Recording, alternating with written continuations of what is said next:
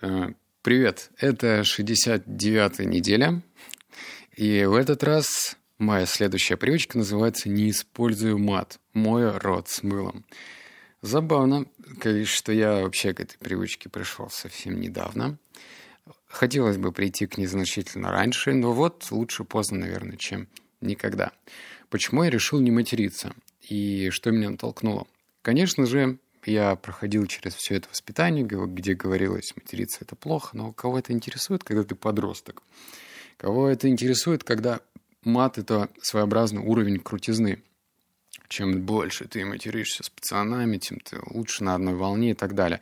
К тому же это еще относится, наверное, к не особо благоприятным районам, где живет ребенок. Живет и растет ребенок. Так вот, что меня натолкнуло? Давай расскажу, про что я узнал.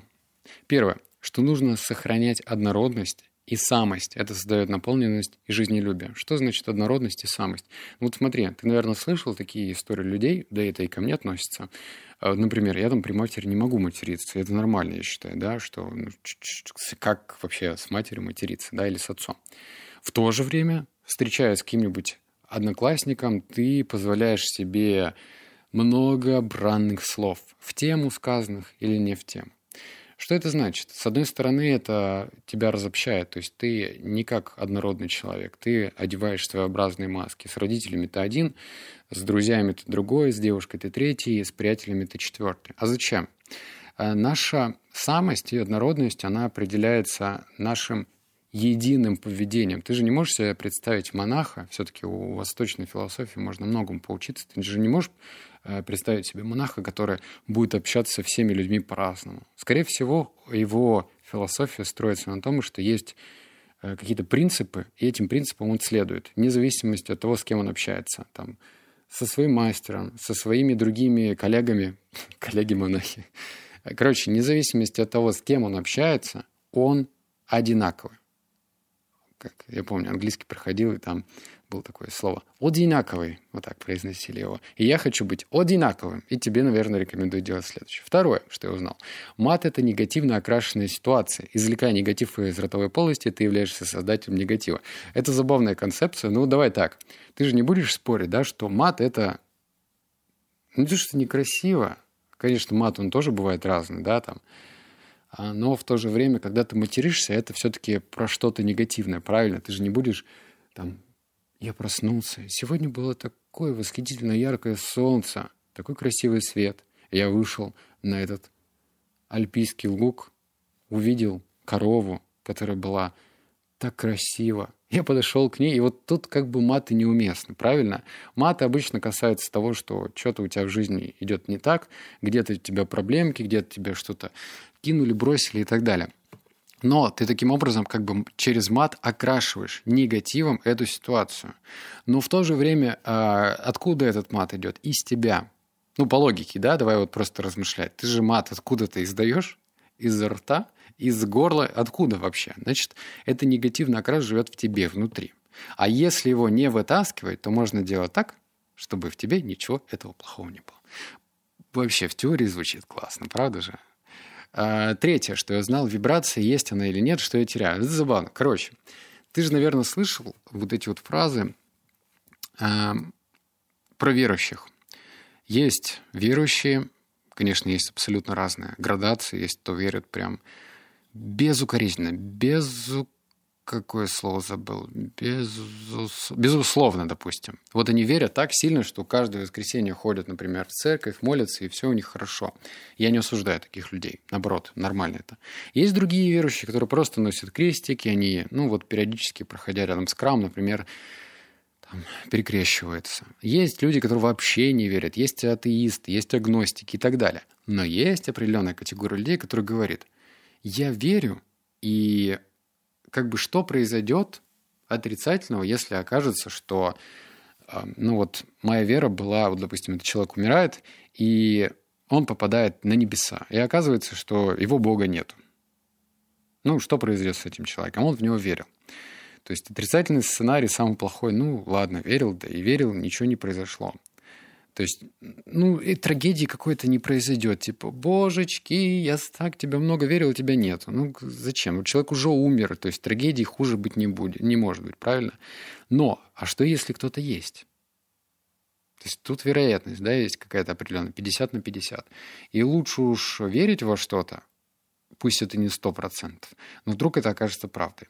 И здесь также про вибрации, да, вот ты слышал, наверное, может быть, что люди, у них есть аура, они вибрируют на какой-то частоте, почему говорят, вот одни негативные люди, другие позитивные, и можно же в это верить или не верить. И я истину нахожу посередине. Но в то же время, если это действительно вибрация существует, то пусть лучше тогда я буду вибрировать на положительной частоте. Понимаешь, да? То есть лучше повибрируем положительно. Давай дальше. Мои стадии. Капитально прекращаю использовать мат. Все кардинально просто вообще. Не используй. Все, конец. А, как развивать? Первое. Решить, зачем тебе этот эксперимент. Ответь на свои три вопроса. Зачем? Это первостепенно. Я слышал, некоторые люди одевают резинку на руку, и если не матерятся, они бьют себя этой резинкой. Это, наверное, борьба с...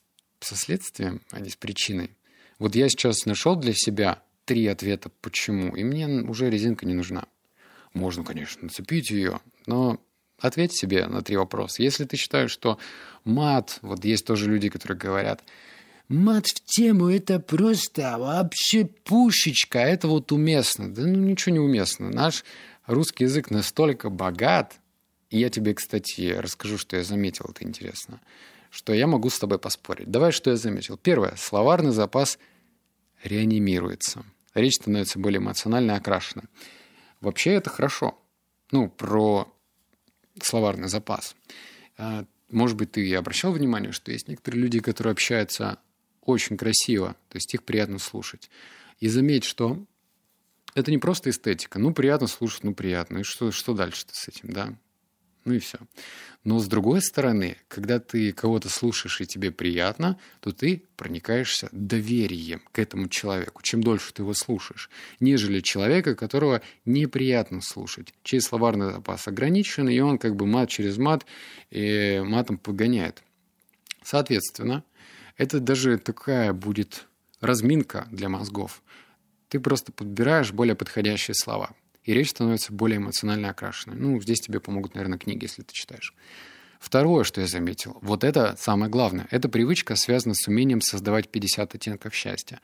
В какой-то книге, в подкасте «Книги на миллион» я рассказывал про это, что нам, пацанам, про девушек это меньше касается, потому что они умеют, они не стесняются плакать, если фильм какой-нибудь трогательный. А вот мы стесняемся, мы же мужики, что ты, пациент, что ты ноешь, да, вот это наше.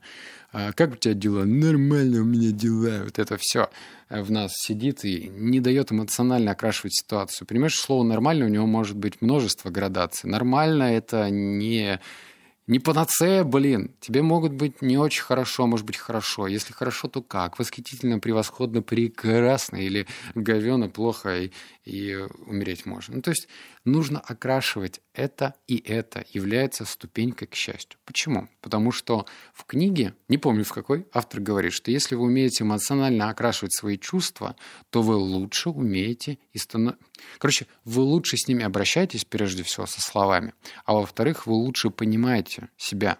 Ну, то есть, если тебе восхитительно, ты это отмечаешь. Ага, а почему мне восхитительно? Дай-ка я понаблюдаю за собой. Если тебе нормально, если реально нормально, не просто нормально, как отговорка на все случаи жизни, а просто нормально, ты думаешь, блин, а что мне нормально? Может, что-нибудь улучшить? Может быть, что-нибудь добавить в своей жизни, чтобы было уже хорошо, например, как минимум? И третье, что заметил, мат и крузи, и крутость связи нет. Но это, наверное, я даю привет своей молодости. Раньше, говорю, считалось то, что если ты материшься, то ты крутыш малыш, и все у тебя вообще в порядке. То сейчас, ну, никакой связи нет. Но это, конечно, зависит от твоего окружения. Но тогда вопрос, зачем тебе это окружение, которое мат через мат использует? М? М? Ну, мне кажется, незачем. зачем. Есть определенно, конечно же, существуют люди богатые, успешные, которые матерятся, но есть и очень много людей, которые добились успеха и не матерятся. Тут ты сам выбираешь, с кем общаться. Я понял, что я просто попробую, а потом посмотрю, что из этого выйдет. Все, Не агитирую, не призываю, но мне кажется, как эксперимент, почему бы нет. Так что мой рот с мылом. Обнял, поцеловал, заплакал. Услышимся в следующем подкасте. Пока.